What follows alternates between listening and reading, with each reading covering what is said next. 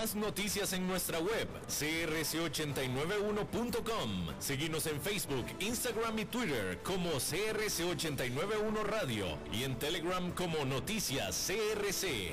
Más noticias cada hora.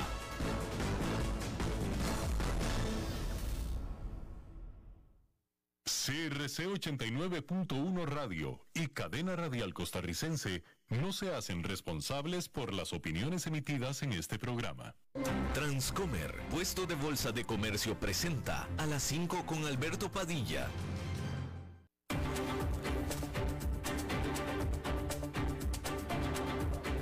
Inicia a las 5 con Alberto Padilla un programa diseñado con el objetivo de llevarte diariamente un tema de actualidad, acompañado siempre de reconocidos editorialistas, de lunes a viernes a las 5 de la tarde por CRC 89.1 Radio, a las 5 con Alberto Padilla.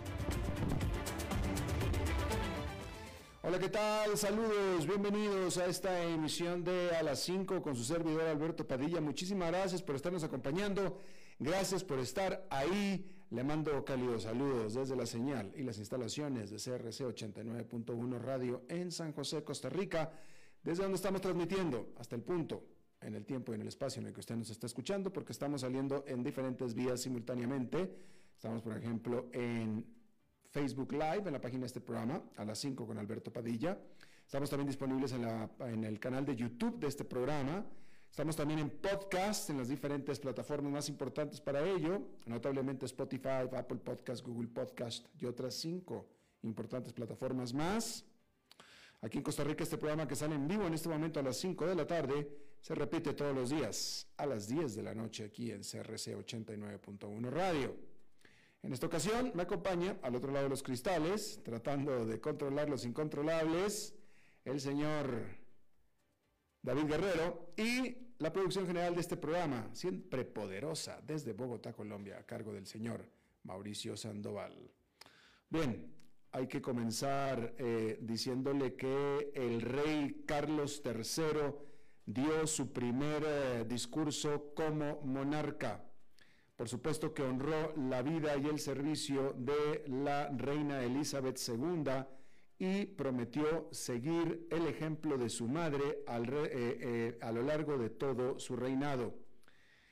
Alabó los logros y los valores de la Gran Bretaña y dijo que dejaría alguna de, algunas de sus obligaciones eh, de algunas fundaciones de caridad y expresó, expresó aprecio por su esposa y por su familia el Consejo de Ascensión, que es un grupo de oficiales de alto rango y políticos que se reúnen para eh, cada, vez que eh, fallece un monarca, y por supuesto esta es la, vez que, la primera vez que se van a reunir en décadas, formalmente proclamarán al rey como tal este sábado, en lo que es una ceremonia simbólica. Él ya es rey.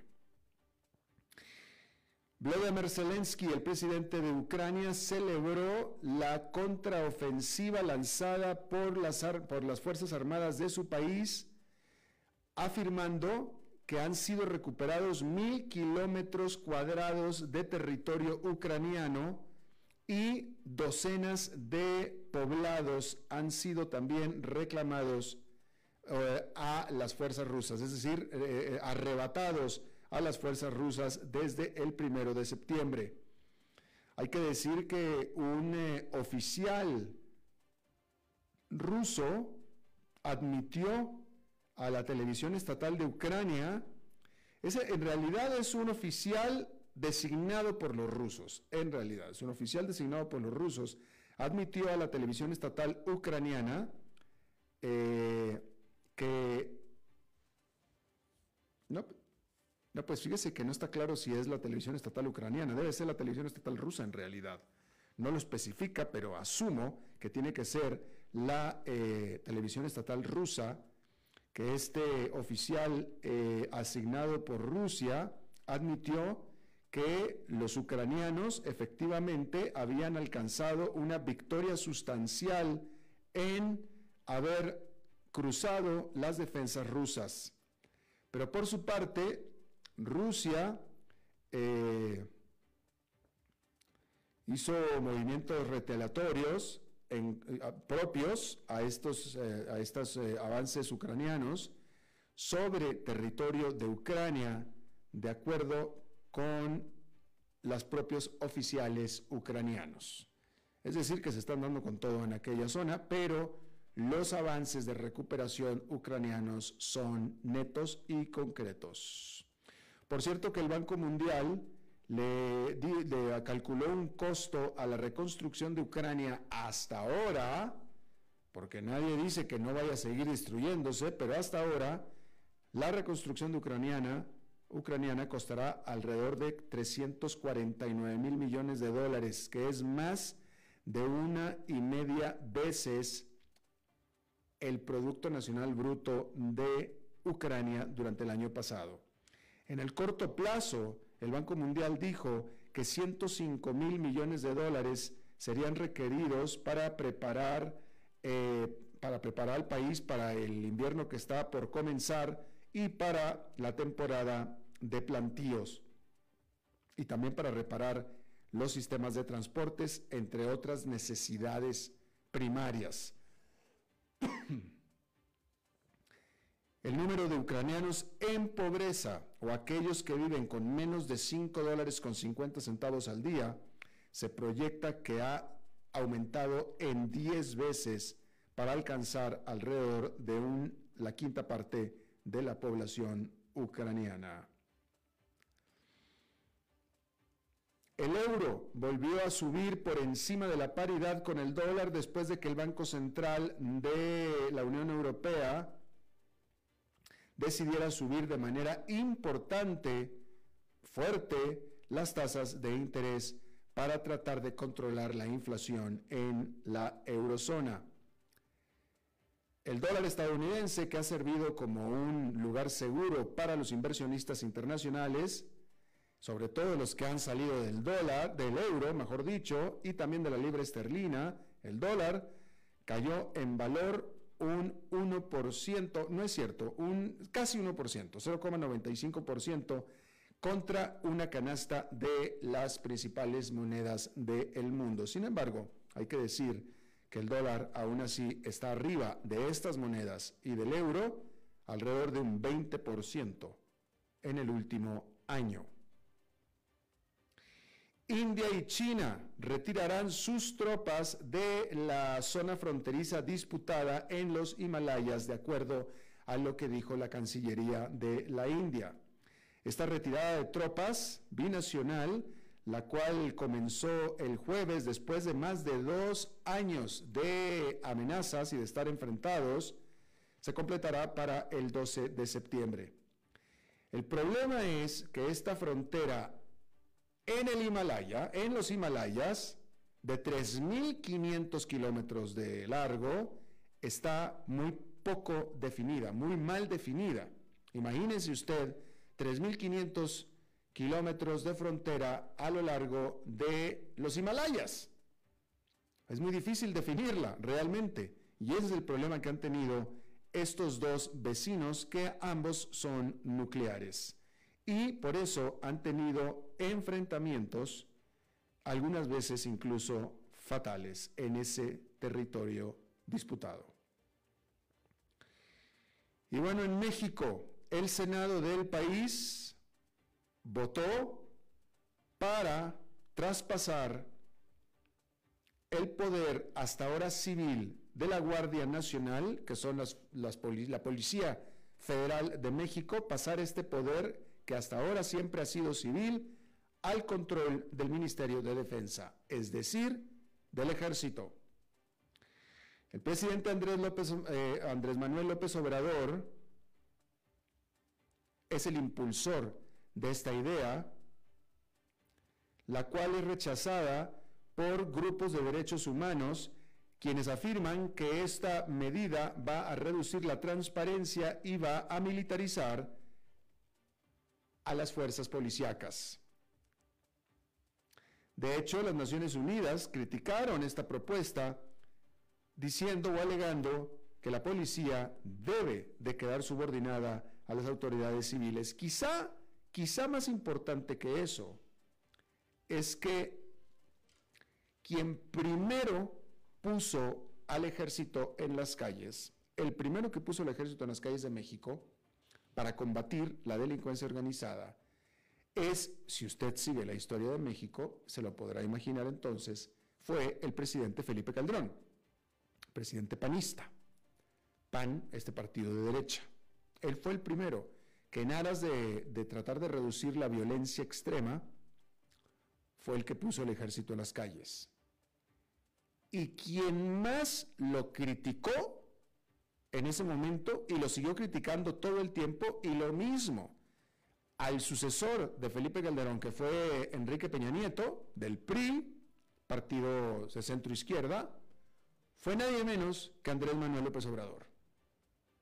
Y esto es real, esto es neto, ¿eh? esto, esto es real y es totalmente comprobable y así fue. Así fue. Y no nada más Andrés Manuel López Obrador, sino toda la izquierda mexicana, que en ese momento era de oposición.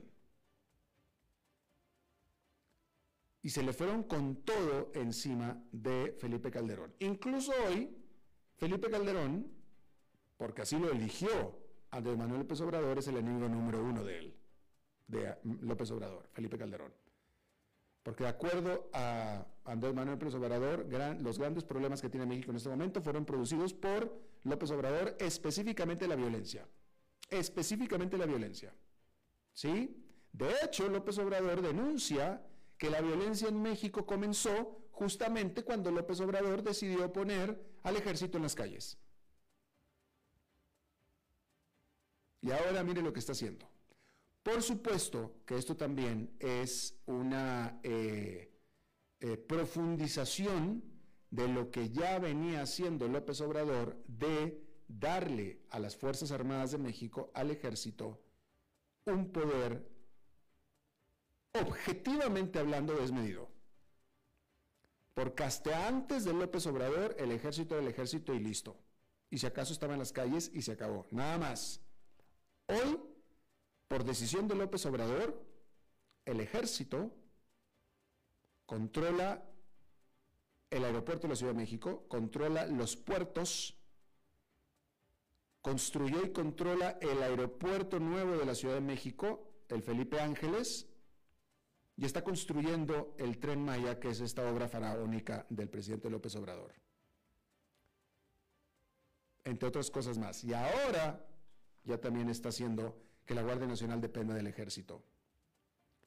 En esta medida de fortalecimiento y reforzamiento del ejército fuera de su ámbito de defensa, que es muy parecido, emulando a lo que hicieron, por ejemplo, Hugo Chávez. Y también, de nuevo, es totalmente comprobable. No, no vaya usted a creer que yo le estoy hablando aquí de opiniones. Es totalmente comprobable. Y la gran pregunta es, que yo siempre he tenido, ¿para qué? ¿Cuál es la intención de darle todo este poder al ejército? ¿Para qué hacer que el ejército construya y controle un ferrocarril o un aeropuerto? ¿Para qué que el ejército controle las aduanas y los puertos? ¿Para qué? ¿Por qué? Como, dicen en Costa Rica, ¿cuál es la vara con eso? Y todo, todo esto hasta ahora le estoy dando hechos. Todos son hechos, todos son hechos. No he emitido una sola opinión. Pero aquí viene el cuestionamiento. Si usted quiere, pues no, es que es un cuestionamiento. Es un cuestionamiento o una reflexión que viene de una opinión. Y yo pregunto, si yo como un presidente de un país tengo la intención de romper el orden constitucional, que típicamente sería para la reelección, porque pues no sé para qué otra cosa, pero para la reelección, ¿no? Si yo soy un presidente de un país democrático y tengo la intención de romper la constitución, ¿quién es el único organismo? El único. Si ya tengo el control de todo lo demás, como lo tiene López Obrador, ya controlo eh, las instituciones, controlo a jueces, controlo, etcétera. Y también controlo por alianza a las Fuerzas Armadas, si yo rompo la Constitución, ¿quién me puede tumbar? ¿Quién me puede quitar? ¿Quién? Si ya controlo las instituciones y también controlo al ejército y rompo la Constitución, ¿quién me puede, quién me va a quitar? ¿Quién? La respuesta es nadie.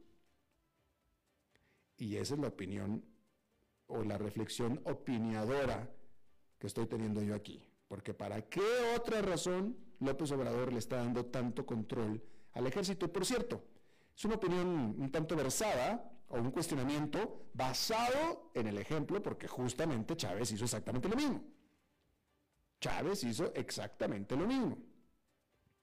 Darle poder al ejército para tenerlo de su lado y romper la constitución y quedarse en el poder.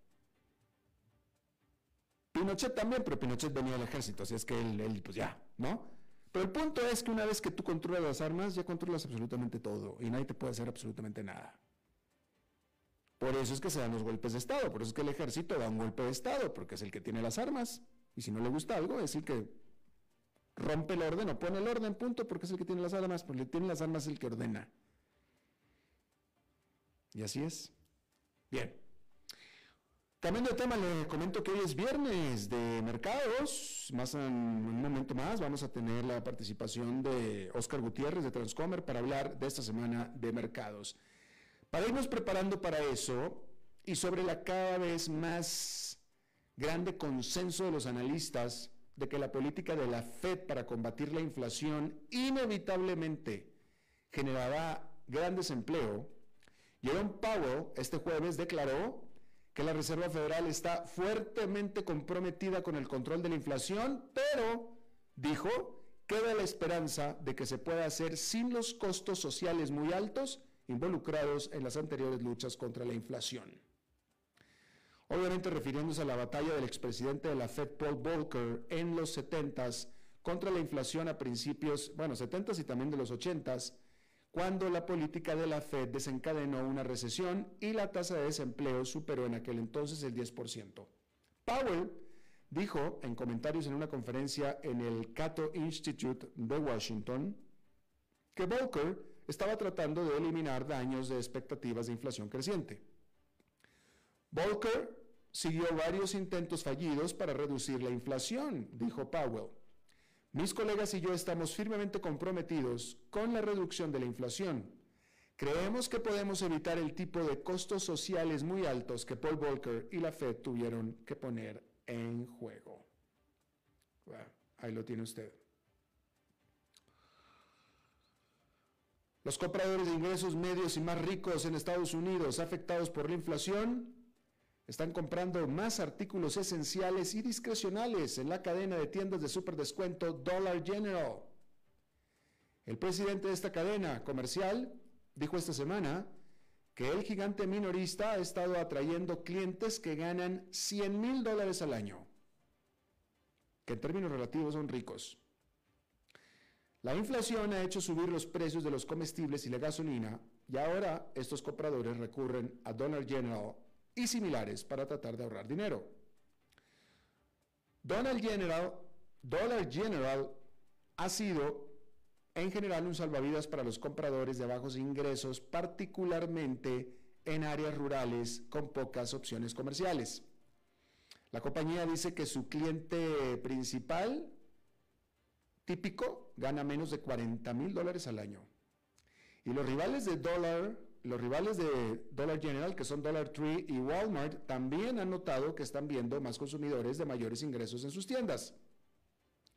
El presidente ejecutivo de Dollar Tree dijo el mes pasado que la mayor parte de los nuevos clientes de la cadena en el último año tienen un ingreso familiar anual de más de 80 mil dólares.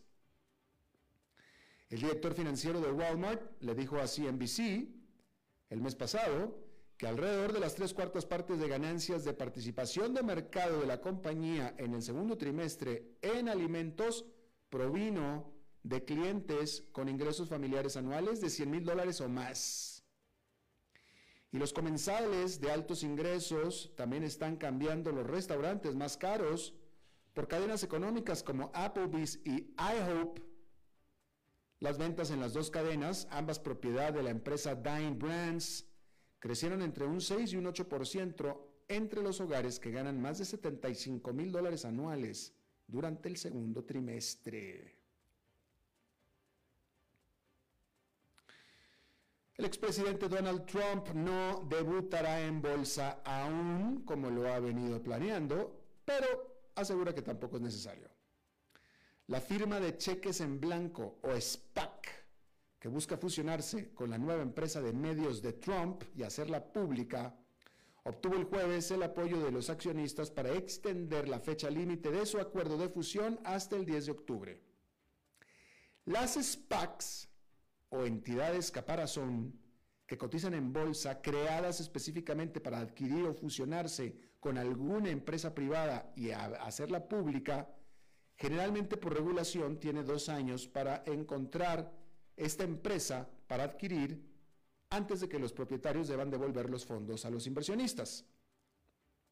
El plan de Digital World Acquisition, el SPAC, para fusionarse con el propietario de Truth Social, que es Trump Media and Technology Group, se ha visto retrasado por investigaciones por parte de las autoridades federales, dejando en el aire el destino de los 1.300 millones de dólares en efectivo recaudados, así como la salida de Trump Media en el mercado de valores. Digital World ha retrasado repetidamente la fusión y los accionistas al principio parecían reacios a patear hacia adelante la lata una vez más, pero al final tuvieron que hacerlo. El acuerdo de fusión también se retrasó debido a las afirmaciones de que Trump Media le debe más de un millón de dólares a un contratista. Trump, muy a su estilo, minimizó esta controversia y sugirió que en realidad no necesita salir a bolsa.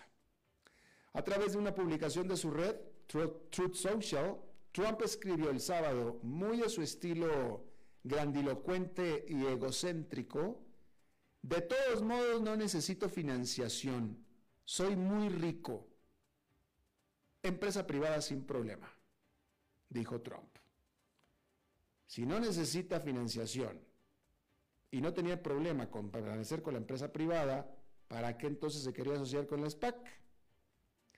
Pero bueno, vaya usted a preguntarle a Trump y a ver si le contesta la verdad. Bien, Vamos a abordar aquí un tema que no hemos hablado del todo en este programa, que es el, asunto de la sequía y las implicaciones económicas, no nada más de los daños económicos, que ya por sí son severos, ¿no? Porque el mundo actualmente tiene una necesidad desesperada de agua. El aumento de las temperaturas y la sequía han amenazado con afectar a casi todos los sectores importantes de la economía, desde la energía hasta la agricultura y el transporte marítimo. Y los mercados están tomando nota. El SP Global Water Index, este índice que rastrea a 50 empresas de todo el mundo que están involucradas en servicios públicos, infraestructura, equipos y materiales de agua, ha superado al estándar al, SP Global Broad Market Index, es decir, este indicador general, en más de 3 puntos porcentuales por año desde su inicio a finales del 2001. En lo que va del año, el rendimiento de este Global Water Index ha sido casi 5 puntos porcentuales más alto que el S&P Global BMI. Como usted sabe, Europa está sufriendo la peor sequía que ha visto en al menos 500 años, con las sofocantes temperaturas provocando miles de muertes en Alemania, el Reino Unido, España y Portugal.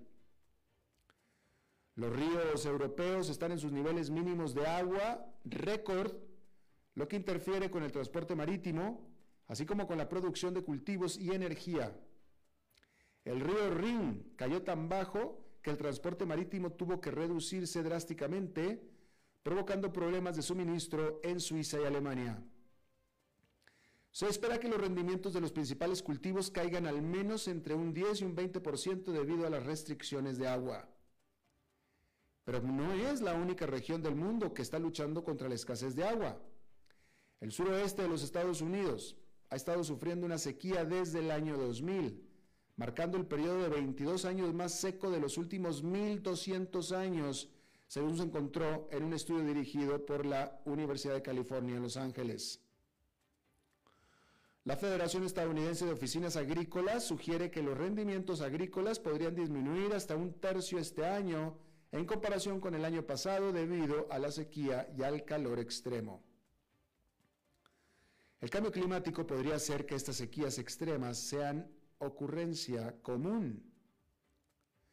Un informe del panel intergubernamental sobre el cambio climático de las Naciones Unidas el año pasado encontró que las sequías en las regiones secas que antes ocurrían solo una vez cada 10 años, ahora ocurren aproximadamente 1,7 veces por década en promedio.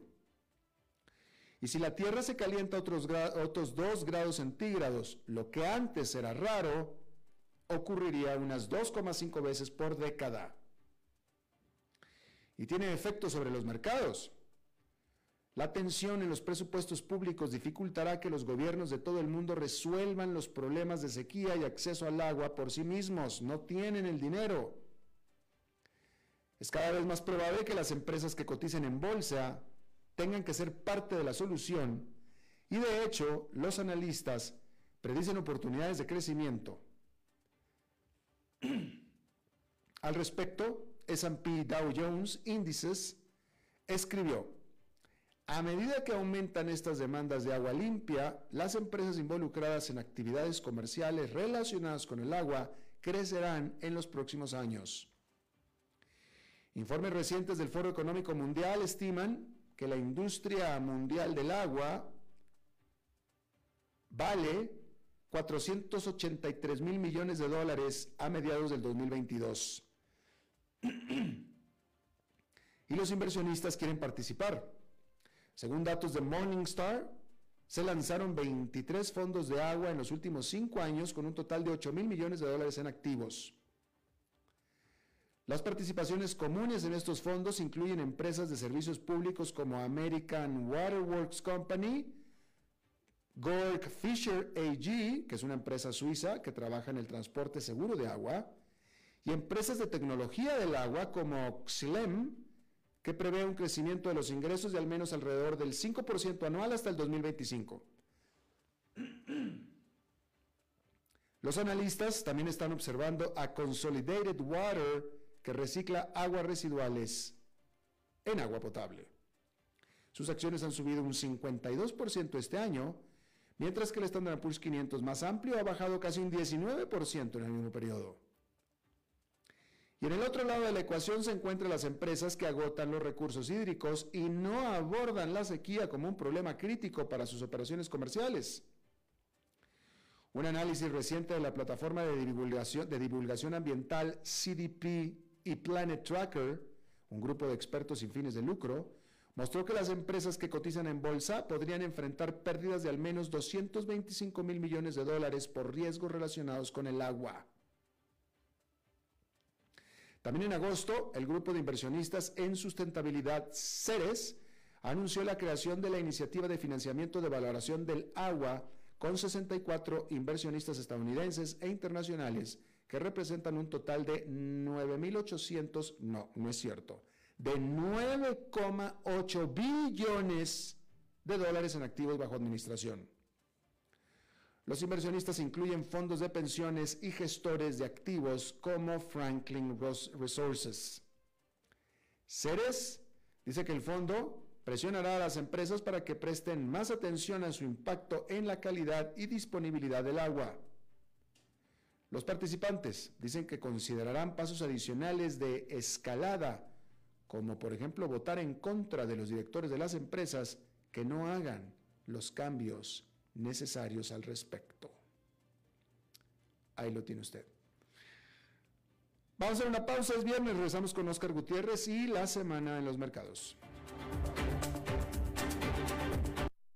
A las 5 con Alberto Padilla, por CRC 89.1 Radio. Desde los verdes bosques de nuestra montaña nos llega Agua Cerros de la Riva, agua fresca de manantial que te permitirá vivir en equilibrio, proteger tu salud y la de tu familia, libre de sustancias químicas, envasada sin alterar su naturaleza a 2.000 metros de altura. Agua Cerros de la Riva, naturalmente neutral. Búscanos como cerrosdelarriba.gmail.com Llámanos al 8374-3229. Cerros de la Riva, Live Spring Water. Ok, gracias a todos por haber venido a la fiesta de despedida de don Alberto, quien cumple 30 años de trabajar para nuestra empresa. Y bueno, le llegó el día del retiro. Don Alberto, ¿por qué no viene acá y nos da unas palabras? Muchas gracias a todos. Solo puedo decirles que si alguien sabe de algún trabajito, que por favor me dicen. Es en serio. No me preparé para este momento y tengo que ver cómo consigo otro trabajo. No cometan el mismo error que yo. Transcomer, puesto de bolsa de comercio. Construyamos juntos su futuro. Somos expertos en eso.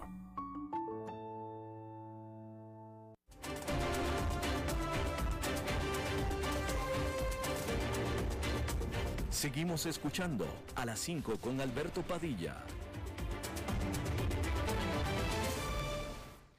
Bueno, es viernes, viernes de mercados eh, eh, en la economía, en las finanzas, en este segmento, segmento patrocinado por Transcomer con Oscar Gutiérrez, presidente de Transcomer. Oscar, ¿cómo estás?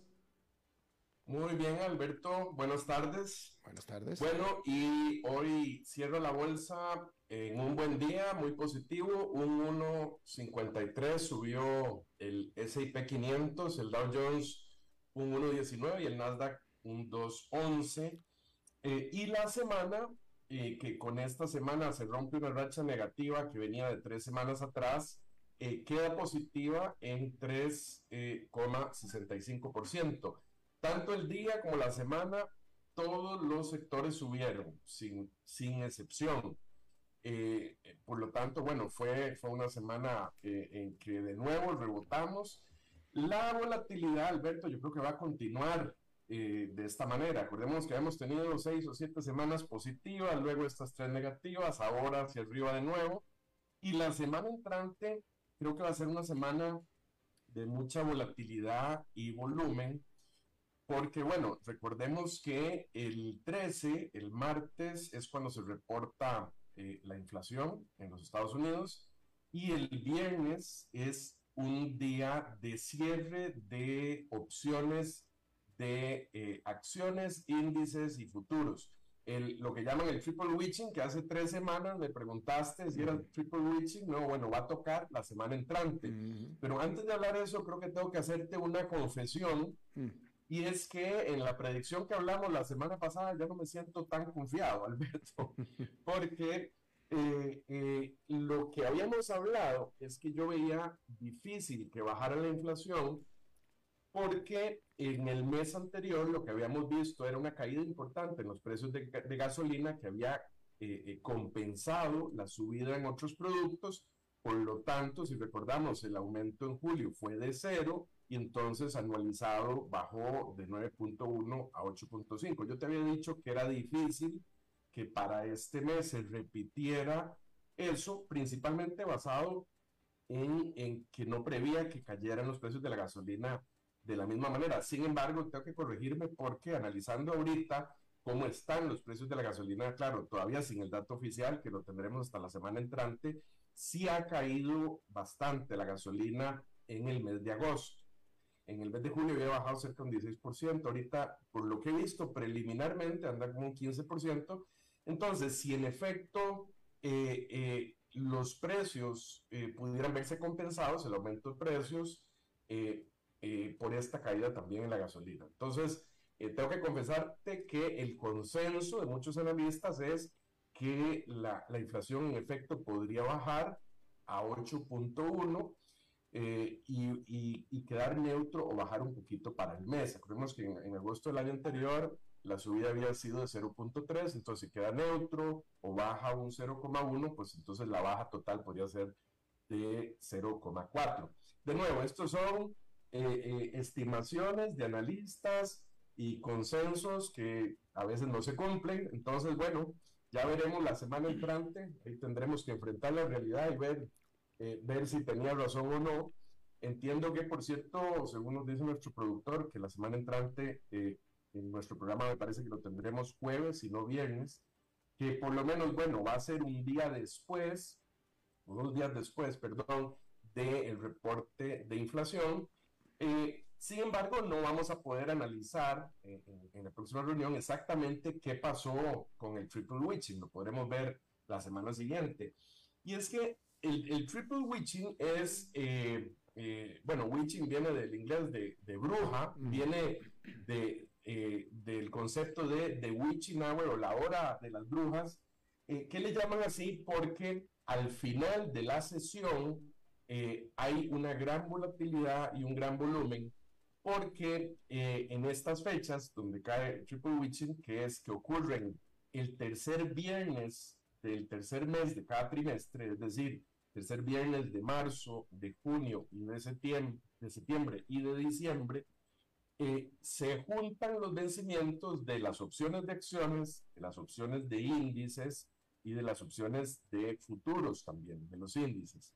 Entonces esto genera una gran cantidad de volumen y una volatilidad, eh, sobre todo en la última hora de transacción, al final de la tarde, por eso le llaman el, la hora de las brujas o el witching hour, y por eso se llama el día también del, triple witching, porque vencen en las tres tipos de opciones. Y es que los, tanto inversionistas como instituciones, lo que hacen al, al terminar las opciones es que tienen que salir de las, eh, de las posiciones que tienen en estas opciones para evitar riesgos eh, eh, de pérdida. O sea, típicamente lo que hacen es o, compran de vuelta las opciones y realizan una pérdida, si es del caso, una ganancia, o las extienden para evitar que les asignen acciones. Te voy, te voy, a poner un ejemplo. Digamos, si, si por ejemplo vos tuvieras una acción de, de, Microsoft y estuviera a 100 dólares y tenés un put, ¿verdad? Que es una opción o compras un put, digamos, a 95 dólares. Acordémonos que el put lo que es es un derecho y no una obligación de poder venderle a alguien más una acción en específico. Digamos, en este caso, por ejemplo, que vos compraras un put a 95 y esto lo harías para protegerte de una caída digamos, de la acción de Microsoft. Es decir, bueno, hay un riesgo, por ejemplo, podría ser porque Microsoft va a reportar utilidades o hubiera algún evento, por lo que fuera, y vos quisieras estar protegido y entonces compras un put a 95. Bueno, supongamos que yo vendí ese put, ¿verdad? Entonces yo lo que hago es cobrar un premio eh, que me, me lo voy a ganar en el caso de que la acción termine arriba de 95. Pero si, por ejemplo, baja a 93, lo que va a ocurrir es que en ese momento, digamos que estuviéramos al cierre de la opción, en los últimos momentos, y, la acción está a 93, en ese momento eh, que la acción está a 93, vos tenés el derecho a vender a 95, vas a, a, ganarte una diferencia sobre el mercado y yo voy a realizar una pérdida. Bueno, entonces yo ahí tendría, digamos, tres opciones. Yo podría eh, cerrar mi posición, que es sencillamente que compro de vuelta ese, ese put, que en ese momento tendría un, valor intrínseco de 2 dólares, es decir, ya, ya no tiene, digamos, valor de tiempo porque le queda una hora al vencimiento, digamos, pero si vos tenés derecho a, venderme a, a 95 eh, y el precio está en 93, el valor de, de ese put va a ser 2 dólares, entonces, si yo lo compro de vuelta, yo lo había vendido, pues voy a realizar esa pérdida. Este, una opción que yo tendría es comprarlo, pero al mismo tiempo vender un nuevo put a un mes después, por ejemplo, que tendría ese mismo valor intrínseco de 2 dólares, pero que tiene también un valor en el tiempo, vamos a decir, de 50 centavos más. Entonces yo podría eh, volver a vender un put con un mes adicional y con ese dinero compro de vuelta este put y lo que hice fue extender el tiempo, es decir, comprar tiempo para que la acción rebote y vuelva para arriba y ya yo me termine ganando esos 2 dólares o 2 dólares 50. La otra opción es no hacer nada y que me asignen la acción. Es decir, lo que sucede si yo no hago nada y vence esa opción dentro del dinero, lo que va a ocurrir una o dos horas después del cierre es que sencillamente eh, vos me vendés a mí esa acción en 95 y yo la tengo que comprar. Y estoy asumiendo igual una pérdida de 2 dólares porque lo que tengo en mis manos es una acción de 95 dólares eh, eh, que me costó 95 dólares cuando el mercado está en 93. Entonces vos podrías decir, bueno, entonces, ¿cuál es el problema? Es la misma pérdida si me asignan la acción y al recomprar la opción como una salida a esto, más bien yo estoy volviendo a incurrir en costos de comisiones. Entonces, ¿por qué no dejar que se asigne la acción? Y bueno, te, te, cuento que a mí me ha pasado eso. Este, y hay un riesgo importante, porque si es que la acción venía hacia abajo porque hay una tendencia y te la asignan un viernes en la tarde, puede ser que durante el fin de semana baje aún más, baje a, 92, a 91 o 89 y, y amanece el lunes eh, con una pérdida mayor que si yo hubiera cerrado esa posición el viernes. Igual uno podría decir, bueno, si yo hice eso es porque yo espero que la acción rebote y vuelva a subir. Sí, pero si, por ejemplo, yo hice esa inversión o esa venta de ese put, eh, yo lo pude haber hecho con lo que se llama, digamos, un, spread, un, margen, que es que yo pude haber vendido el put de 95 y comprado uno de 90 para protegerme. El máximo riesgo que tengo es 5 dólares, entonces el, la casa de correduría lo que me exige es tener ese dinero, pero puede ser que el valor de la acción sea mucho mayor y cuando me asignen la acción, me obligan a comprarla entera en, en, 90, en, 95 en este caso, y entonces ya no son 5 dólares lo que tenía que poner, sino 95. Y si no los tengo en la cuenta, entro en, un riesgo de una llamada al margen y me, y me obligarían a liquidar esa posición inmediatamente. Y entonces yo lo que podría estar pasando ahí es que tengo que realizar una pérdida mucho mayor así yo me hubiera salido de la posición el viernes. Entonces, por eso es que se ve tantísimo volumen en, al puro final del witching hour, donde todos los eh, eh, administradores de fondos de inversión, de fondos de cobertura, de todo esto, eh, se aseguran de no correr riesgos extraordinarios en este tipo de situación. Y sí, bueno, e, efectivamente, eh, eh, una característica principal del triple witching famoso es el, salto en el volumen, ¿no?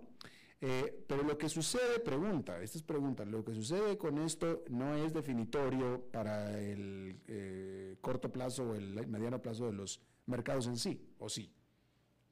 No, lo que hay es, vamos a ver, lo que hay es mucho más volumen, en efecto, lo cual es positivo desde el punto de vista de liquidez, es más fácil liquidar y tal, pero eh, puede haber más volatilidad también, es decir, subidas y bajadas, entonces hay que estar muy, muy atentos eh, eh, a lo que ocurre y como te digo, puede, puedes terminar con una posición negativa. Tengo que confesar que a mí el, me sucedió el mes pasado que me, que me asignaron una acción y me pasó exactamente eso. ¿Por qué me la dejé? Bueno, porque yo estaba muy confiado de que en realidad era una caída extraordinaria que iba a subir y no me salí de la posición porque era un stock en particular en que eh, no tenía tantísima liquidez, entonces el precio entre oferta y demanda de la opción, el, el BDLAS que se llama, cuando las opciones quedan muy dentro del dinero, es decir, eh, por ejemplo, digamos que el precio de la acción eh, cayó, era, era un put a 100 dólares, digamos, el precio de la acción cayó a 80 y hay una gran diferencia. Cuando está muy dentro del dinero, como un caso así, 20 dólares arriba, el precio entre el bid y el as se vuelve muy grande y entonces cerrar esa posición es muy costoso. Y normalmente el, el precio entre el bid y el as en una opción es más, es, es más grande porque tiene menos liquidez que la acción en sí. Entonces, si yo dejo que me asignen la acción pensando en que no va a ocurrir ese movimiento el fin de semana y la liquido eh, eh, este, el lunes en la mañana, por ejemplo, o, pienso que la acción puede rebotar y que no importa que me la asignen, pensando que me la voy a dejar y va a volver hacia arriba, este puede ser, un, puede ser algo positivo. Pero si, si eh, vuelvo y repito, si ocurrió eso porque se rompió un nivel de soporte en la acción y hay una tendencia hacia la baja, puedo estar en una mucho peor posición empezando la semana. Claro. Uh, Oscar, me parece que no has hablado de esto todavía eh, y me parece que durante la semana está, ha aumentado las predicciones de que la Reserva Federal va, el aumento que va a ser el 21 de septiembre va a ser de tres cuartos de punto porcentual. Así es, así es. Eh, de hecho, eh, tenés razón, sí, la semana pasada me parece que las apuestas, eh, las tengo por aquí, estaban 44 a un medio punto y 56 a 0,75. Ahora, hace un rato que lo chequeé, está a 10% solo por medio punto y 90% en favor de 0,75. Lo cual igual me hacía tener más dudas sobre lo que te decía antes de la inflación, ¿verdad? Porque eh, realmente sí el mercado está esperando una actuación fuerte de parte de la Fed, definitivamente. Lo que pasa es que también, acordemos que en este momento el nivel de tasa está apenas arriba de la tasa neutra. O sea, muchos lo que están previendo es que deberíamos llegar por lo menos a un 4%. Eh, y entonces, aunque empiece a bajar un poquito la inflación, igual se está esperando este aumento de 0,75. Efectivamente. Y con esto, por tanto, Oscar, eh, se ha renovado los temores sobre eh, los temores sobre sobre recesión eh, e incluso hay cada vez más también consenso entre analistas de que la Reserva Federal necesita necesita que aumente el desempleo para poder controlar la inflación y todo esto se traduce en mucho menor crecimiento económico, recesión incluso, seguramente, y por tanto, caídas accionarias importantes. Sí, es decir, de nuevo la Fed lo que necesita es eh, bajar la presión en, el desempleo tan bajo que ejerce eh, sobre la inflación. Necesita un desempleo un poco más alto eh, y el ideal de los mundos es que sea una recesión leve, es decir, que para que la, la caída en precios sea leve y no entremos en una crisis. ¿verdad? Y, sea como un boomerang y se devuelva fuertemente hacia el otro lado. Pero de nuevo, como ya hemos comentado la semana pasada, yo sí espero que las utilidades de las empresas que se reporten después de este tercer trimestre muestren caídas y por lo tanto una baja en los, en los premios que se pagan por las acciones y una caída en bolsa. Yo sigo sosteniendo que, que sí, de aquí a fin de año yo veo difícil que terminemos eh, eh, eh, con un S&P 500 más alto de como empezó el año. Exacto. Oscar Gutiérrez, presidente de Transcomer, en este segmento patrocinado por Transcomer. Muchísimas gracias, como siempre, Oscar. Bueno, muchas gracias a vos buenas tardes. Buenas tardes, nos vemos la próxima semana. Y vamos a hacer una pausa y regresamos con más. A las 5 con Alberto Padilla, por CRC 89.1 Radio. Desde los verdes bosques de nuestra montaña nos llega agua Cerros de la Riva, agua fresca de manantial que te permitirá vivir en equilibrio, proteger tu salud y la de tu familia, libre de sustancias químicas, envasada sin alterar su naturaleza a 2.000 metros de altura. Agua Cerros de la Riva, naturalmente neutral. Búscanos como cerrosdelarriba.gmail.com Llámanos al 8374-3229. Cerros de la Riva, Live Spring Water.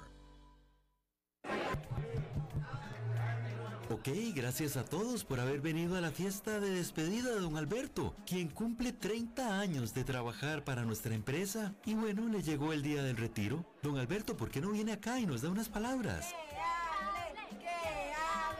Muchas gracias a todos. Solo puedo decirles que si alguien sabe de algún trabajito, que por favor me avisen. Es en serio. No me preparé para este momento y tengo que ver cómo consigo otro trabajo. No cometan el mismo error que yo. Transcomer, puesto de bolsa de comercio. Construyamos juntos su futuro. Somos expertos en eso.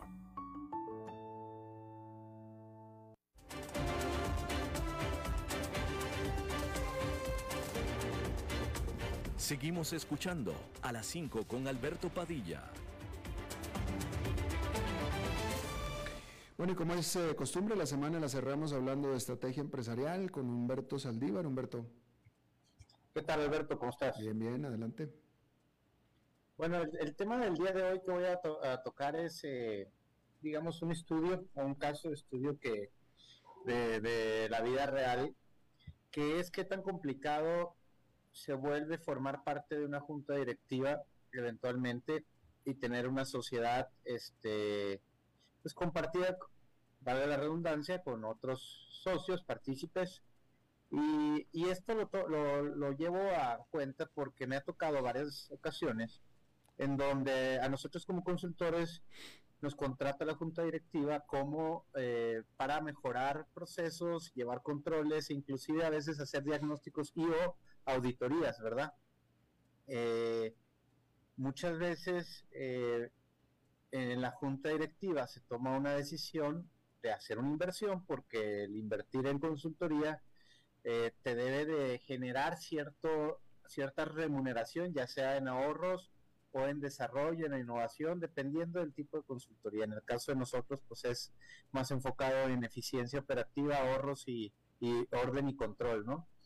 Y resulta que después de un tiempo de habernos contratado y haberles costado, eh, algún miembro decide no darle seguimiento a lo que se implementó o se trabajó, lo cual es eh, completamente eh, pues una pérdida de tiempo y dinero, ¿no? Porque al final lo que se pretende con este tipo de servicios es ayudarte a generar ciertos controles, pero también es a generar modelos que sean sostenibles y autosustentables en el tiempo para que no dependa siempre de un consultor o de alguien externo. Si bien es bueno darle cierta continuidad de manera externa, pues la idea es que tú te quedes con el modelo y con los procesos bien aprendidos. Y resulta que en el proceso se, se invirtió tiempo, dinero y esfuerzo y no se le da seguimiento y no importancia, aquel socio que no tome en cuenta o no valore esto, pues eh, lo que está haciendo es, sí, tirando su dinero por la basura y al final eh, lo difícil también es eh, que muchos de los socios sí, ellos sí le apuestan a que esto le dé continuidad, pero si no, si todos no están de acuerdo, eventualmente se vuelve como una piedra en el zapato, ¿no? Y, y pues eh, no es la idea de una consultoría, la idea es que trascienda y sea sustentable, ¿no, Alberto? Pero ¿qué motivos tendría un socio que aprobó la consultoría y obviamente la aprobó para que implementar lo que el consultor eh, haya encontrado y dicho y propuesto, de no hacerlo? falta de involucramiento, falta de interés en el proceso y, y, pues muchas veces también es, eh, puede ser que uno de los cuatro socios no esté de acuerdo y los otros tres sí, también eh, pues eh, se lo hayan impuesto, ¿no? En algún momento, pero eso es más que nada falta de involucramiento. ¿Por qué? y el problema es cuando este socio opera, porque normalmente cuando tú tienes una junta directiva, lo ideal es que los socios no operen las empresas, sobre todo a cierto nivel, precisamente porque eres juez y parte de lo que se está tomando decisiones a nivel directivo y después en, a nivel operativo. Puede ser cierto ego, puede ser eh, simplemente eh, incredibilidad, valga, válgalo así, o puede ser simplemente pues ignorancia también, ¿no? Al, final este eh, eh, sucede mucho este tipo de situaciones, normalmente lo abordamos, este, pero pero es difícil a veces tratar con juntas directivas que no están al 100% de acuerdo de algunas decisiones, ¿no? Interesante. Bueno, pues Humberto Saldívar, muchísimas gracias. Gracias a ti y buen fin de semana. Buen fin de semana para ti también y buen fin de semana para todos ustedes. Eso es todo lo que tenemos por esta emisión y por esta semana de las 5 con su servidor Alberto Padilla. Gracias por habernos acompañado. Espero que tenga un buen periodo y nosotros nos encontramos en la próxima. Que la pasen muy bien. A las 5 con Alberto Padilla fue traído a ustedes por Transcomer, puesto de bolsa de comercio. Construyamos juntos su futuro. Somos expertos en eso tanto que el amor. Presenta Alberto Plaza, Tour 35 años. Polvo de estrella Sábado 10 de septiembre, 8 de la noche, Hotel Real Intercontinental. Descuento especial del 20% con tus tarjetas Coopeande y hasta un 50% de reintegro con tu tarjeta Black o Platinum. Entradas a la venta en specialticket.net. Información al 4002-0974. Alberto Plaza, 10 de septiembre. Artista invitada, Ani Picado. Invita Hotel Real Intercontinental, con licencia de ACAM.